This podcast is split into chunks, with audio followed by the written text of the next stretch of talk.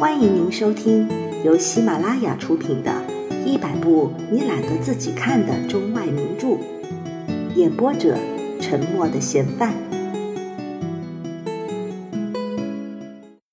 哎呀，姑娘朝钱德勒那一丝不苟的衣服瞟了一眼，说道：“我穿着这套旧衣服，戴着这顶旧帽子去吃饭吗？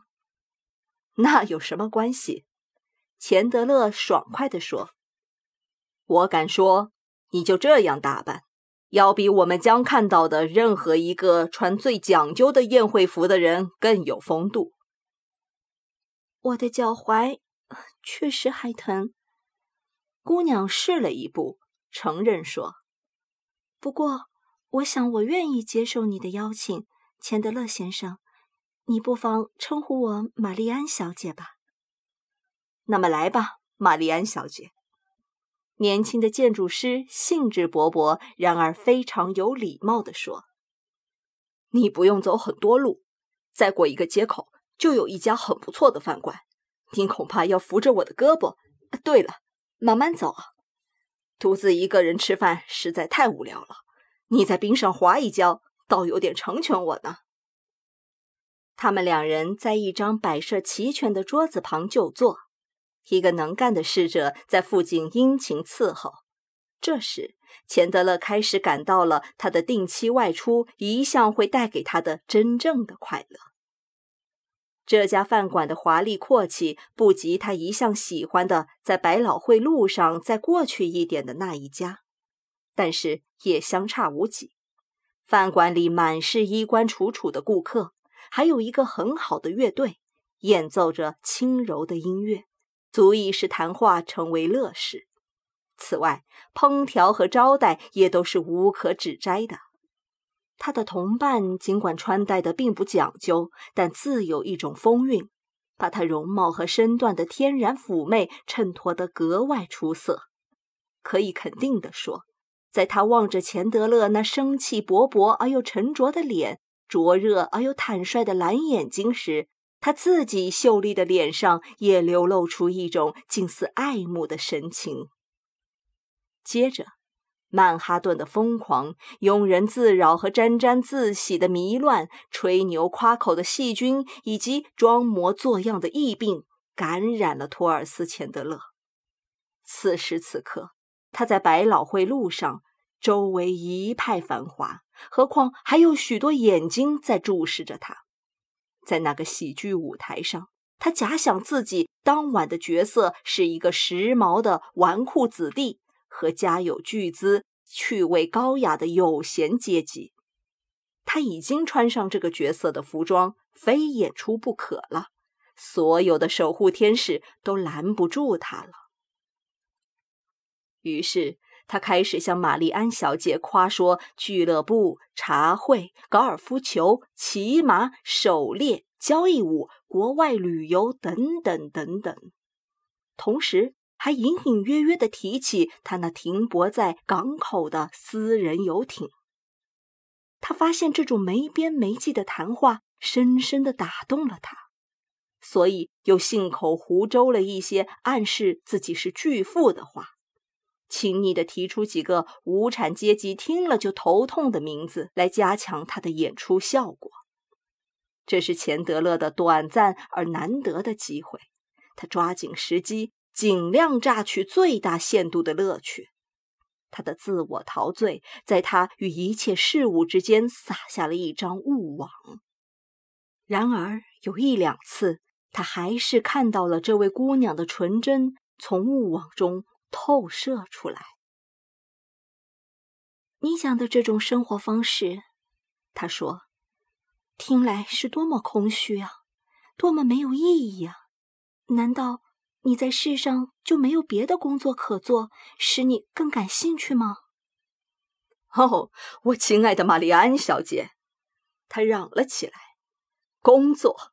你想想看，每天吃饭都要换礼服。”一个下午走五六家串门，每个街角上都有警察注意着你。只要你的汽车开得比驴车快一点儿，他就跳上车来把你带到警察局去。我们这种闲人是世界上工作的最辛苦的人了。晚饭结束，慷慨地打发了侍者。他们两人来到刚才见面的拐角上。这会儿，玛丽安小姐已经走得很好了，简直看不出步履有什么不便。谢谢你的款待，他真诚地说。现在我得赶快回家了。我非常欣赏这顿饭，钱德勒先生。钱德勒亲切地微笑着，跟他握手道别，提到自己在俱乐部里还有一场桥牌戏。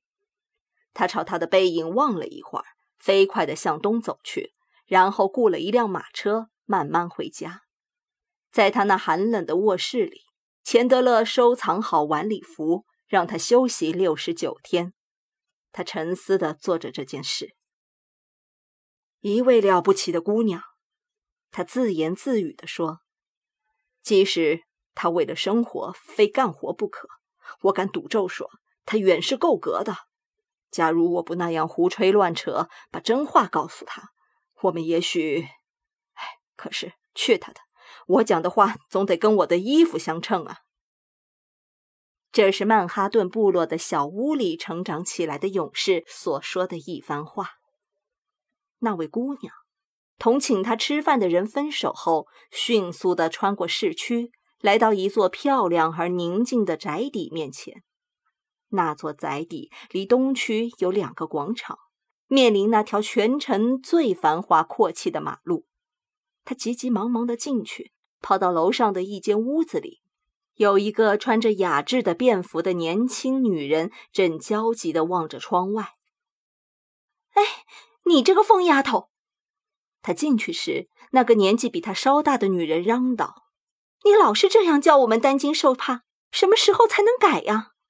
你看，你穿了那身又破又旧的衣服，戴了玛丽的帽子，到处乱跑，已经有两个小时了。妈妈吓坏了，他吩咐路易斯坐了汽车去找你。”你真是个没头脑的坏姑娘。那个年纪比较大的姑娘按按电钮，立刻来了一位使女。玛丽，告诉太太，玛丽安小姐已经回来了。别拍我的不是了，姐姐，我只不过到西奥夫人的店里去了一次，通知她不要粉红色的嵌饰，要用紫红色的。我那套旧衣服和玛丽的帽子很合适啊，我相信。谁都以为我是个女店员呢，亲爱的，晚饭已经开过了，你在外面待得太久了。我知道，我在人行道上滑了一下，扭伤了脚踝，我不能走了，便到一家饭馆坐坐，等到好一些时候才回来，所以耽搁了那么久。两个姑娘坐在窗口前。望着外面灯火辉煌和车水马龙的大街，年轻的那个把头偎在他姐姐的膝上。我们两人总有一天都得结婚啊！他浮想联翩地说：“我们这么有钱，社会上的人都在看着我们，我们可不能让大家失望。要我告诉你，我会爱上哪一种人吗，姐姐？你说吧，傻丫头。”另一个微笑着说：“我会爱上一个有着和善的深蓝色眼睛的人，他体贴和尊重穷苦的姑娘，人又漂亮又和气，又不卖弄风情。但他活在世上，总得有志向、有目标、有工作可做，我才能爱他。只要我能帮助他建立一个事业，我才不在乎他多么穷。可是。”亲爱的姐姐，我们老是碰到那种人，那种在交际界和俱乐部里庸庸碌碌的混日子的人。我可不能爱上那种人，即使他的眼睛是蓝的，即使他对街上碰到的穷姑娘是那么和气。本集播放完毕，感谢您的收听。